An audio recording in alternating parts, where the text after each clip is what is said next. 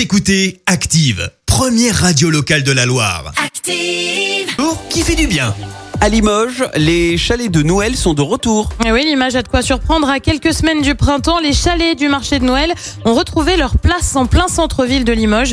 Euh, Des chalets qui accueillent gratuitement 12 restaurateurs. C'est un peu euh, Noël qui recommence pour eux avec ce cadeau offert par la mairie. L'occasion pour beaucoup de remettre le pied à l'étrier après des mois de fermeture et de renouer le contact avec les clients. L'opération doit durer jusqu'à dimanche, mais déjà des voix s'élèvent, notamment chez les habitants, pour qu'elle soit prolongée si le succès se confirme.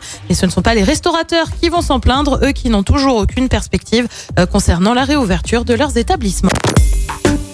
Écoutez Active en HD sur votre smartphone, dans la Loire, la Haute-Loire et partout en France, sur activeradio.com.